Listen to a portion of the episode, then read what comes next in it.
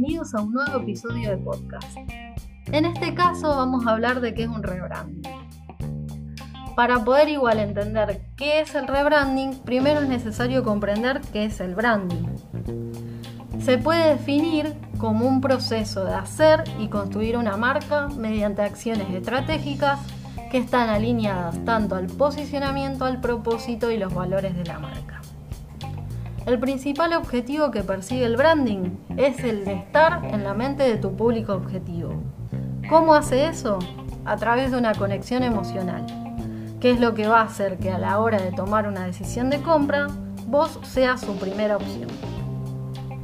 Entonces, ¿qué es el rebranding? El rebranding es una estrategia de marketing. ¿Y qué objetivo tiene el rebranding? Es el de producir cambios significativos en la forma que el público objetivo percibe a tu marca y de esta forma poder diferenciarte de tus competidores. Puede pasar que esto implique una modificación parcial o total de los elementos que identifican a la marca. Estos cambios pueden ser solamente estéticos, como es el famoso restyling, o ser mucho más profundos, como el de mejorar tu posicionamiento.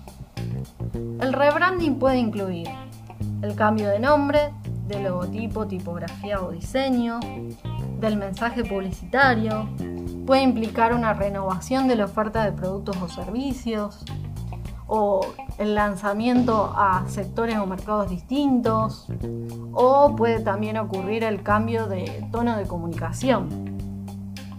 La realidad es que con el auge de las redes sociales y las nuevas tecnologías, la forma de consumo de las personas cambió muy significativamente.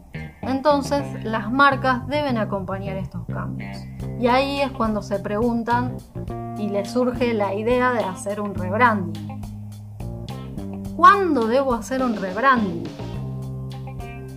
Eh, pueden pasar distintas situaciones en las que hacer un rebranding es una buena opción. Una de ellas puede ser si tu empresa está estancada o atravesando dificultades. Eh, antes por ahí era normal que una imagen de marca se renovara cada 10 años, pero con la aceleración del consumo es necesario adaptarse a estos nuevos consumidores. Otra opción puede ser cuando tus clientes ya no te perciben de la misma manera. Los tiempos cambian y es posible que tus consumidores no perciban el mensaje que transmitís como antes. Y el dejar de ser relevante para tu audiencia significa que algo está fallando. Y un rebranding en este caso puede ser una buena opción para redefinirte. Otra opción puede ser si sufriste un desprestigio de marca. Un claro ejemplo de esto es lo que le pasó a McDonald's. Es una empresa súper rentable, pero muchos usuarios de la cadena están preocupados porque la comida que venden ahí no es saludable, por lo que buscan por ahí nuevas opciones de consumo. La marca, frente a esta situación y posibles problemas que le podrían ocasionar, hizo un rebranding. Si pudieron observar, cambió el color principal de la marca, que es el rojo, por un verde, con el fin de asociar a la empresa con una tendencia más saludable. Esto no fue todo lo que hizo, también incluyó menús alternativos bajos en grasa y redujo la emisión de desechos. Que esto también puede, permitió que se asocie tal vez a valores más positivos como el del cuidado del medio ambiente. Otra opción es cuando querés expandir por ahí tu empresa a nuevos sectores geográficos probablemente quieras expandir tu marca y debas hacer algunos cambios para llegarle a ese público. Y también puede pasar que tengas un conflicto legal. Por ahí tu marca pertenece a un mercado y hay otra que es muy similar a la tuya y tengas conflictos legales. Y en este caso un rebranding es una buena opción para poder encontrar un posicionamiento que te ayuda a diferenciarte de ese competidor. ¿Y cómo hacer por ahí para que el rebranding sea un éxito? Hay que tener por ahí muy en claro algunos pasos. Primero hay que conocer muy bien la marca, tenerla definida lo más claro posible y hacer un estudio de la situación que se encuentra actualmente la empresa. Porque para hacer un cambio es necesario saber primero dónde estamos parados. Entonces, es más que nada para detectar si estamos pasando por alguna etapa de estancamiento y también tener definido muy claro lo que es la propuesta de valor, que es lo que diferencia de la competencia porque eso se va a tener que plasmar en el proyecto de rebranding.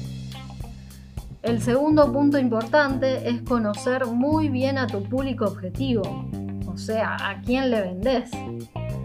Para eso necesitas hacer un análisis de mercado y así conocer las expectativas que tiene ese cliente ideal. El tercer punto es tener objetivos claros de marca. Necesitas saber bien cuál es tu meta y qué deseas conseguir con tu nueva imagen de marca. Por eso es necesario eh, fijar objetivos para alcanzar con tu plan de branding. El cuarto punto es calcular el presupuesto, porque sí, este proceso además de tiempo y trabajo va a demandar dinero, por lo cual debes tener muy en claros tus números y analizar cuánta inversión vas a necesitar para el proyecto. Otro punto eh, sería el de planificar cómo y cuándo vas a comunicar el mensaje. Es muy importante realizar un plan de comunicación donde tengas definida la forma y los canales en donde vas a mostrar los nuevos cambios de la marca y cuándo va a ser el momento oportuno para hacerlo.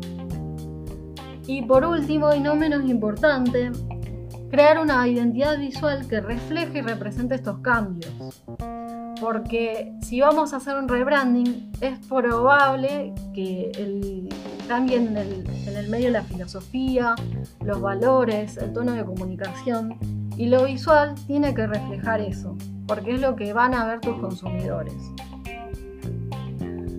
Y por último, me gustaría contarles un poco sobre las ventajas y desventajas de hacer este proceso.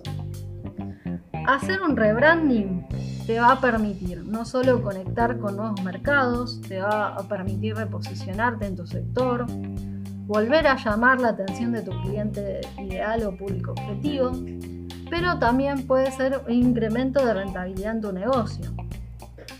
Entonces, grandes cambios por ahí implican también grandes riesgos. El impacto que por ahí puedes tener en tus clientes es profundo, por eso por ahí es importante cuidar bien la interacción que tenés con ellos en el proceso de rebranding. Para evitar siempre estos posibles inconvenientes es recomendable contar con el apoyo de un experto en el área. Bueno, esto es todo por hoy y nos vemos en la próxima.